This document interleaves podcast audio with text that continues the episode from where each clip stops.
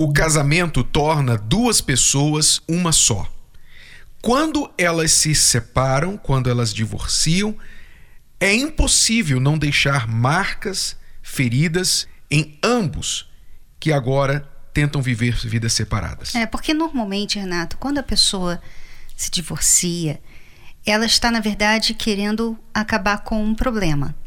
Né? Ela tem um problema ali no casamento, no relacionamento, que ela não aguenta mais. Ela já tentou algumas vezes resolver, já tentou conversar, já tentou brigar, mas não resolve. Então aquele problema acaba tirando a paz dela.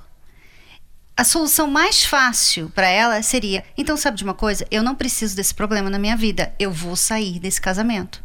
Então, normalmente a pessoa sai não porque ela ela está pensando assim, não, isso aqui é o melhor para mim, mas para ela não ter mais aquele problema na vida dela, uhum. sendo que na verdade ela não está resolvendo o problema. O problema continua com ela. Ela vai embora do casamento. E o que acontece normalmente, né?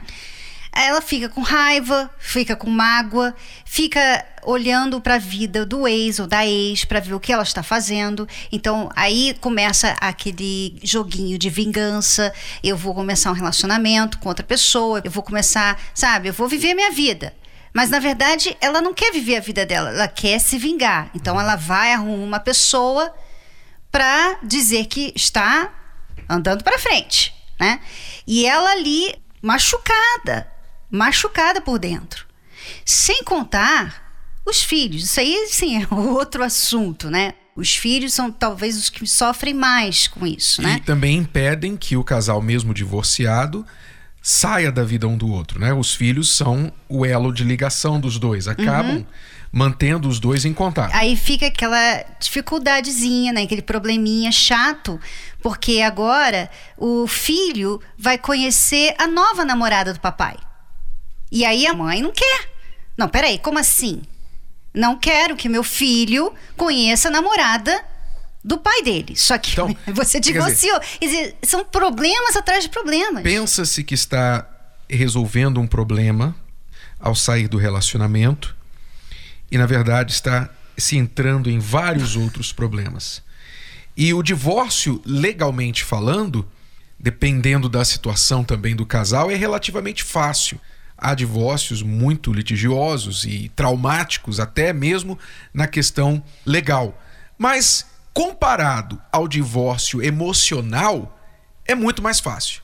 Porque há pessoas que estão divorciadas, eu nunca me esqueço, por exemplo, do caso dos meus avós maternos. A minha avó se divorciou do meu avô e ela continuava casada com ele emocionalmente. Uhum ela não conseguia parar de falar nele. Ela não conseguia parar de vomitar as suas amarguras, as suas queixas.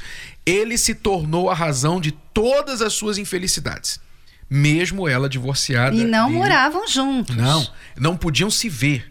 Eles não podiam se ver. A coisa era tão agressiva que se a gente sabia que ela ia estar, a gente tinha que fazer alguma coisa para ele não vir no mesmo lugar.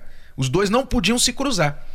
Mas mesmo assim, emocionalmente, ela permanecia amarrada a ele. Quer dizer, o divórcio emocional é muito mais difícil. Então, o que nós estamos dizendo aqui não é que não exista casos em que o divórcio seja a única, digamos, a solução menos pior. Claro que há. Até Deus teve que fazer a concessão em casos de infidelidade. Até Deus, odiando o divórcio, teve que abrir mão dizer, às vezes é melhor haver o divórcio do que a pessoa continuar vivendo na desgraça, na miséria, na opressão, na humilhação. Mas não é assim que o plano original foi concebido. O plano original é que o casal, apesar de suas diferenças e dificuldades, aprenda a vencer essas dificuldades. E elas são, na sua grande maioria, superáveis.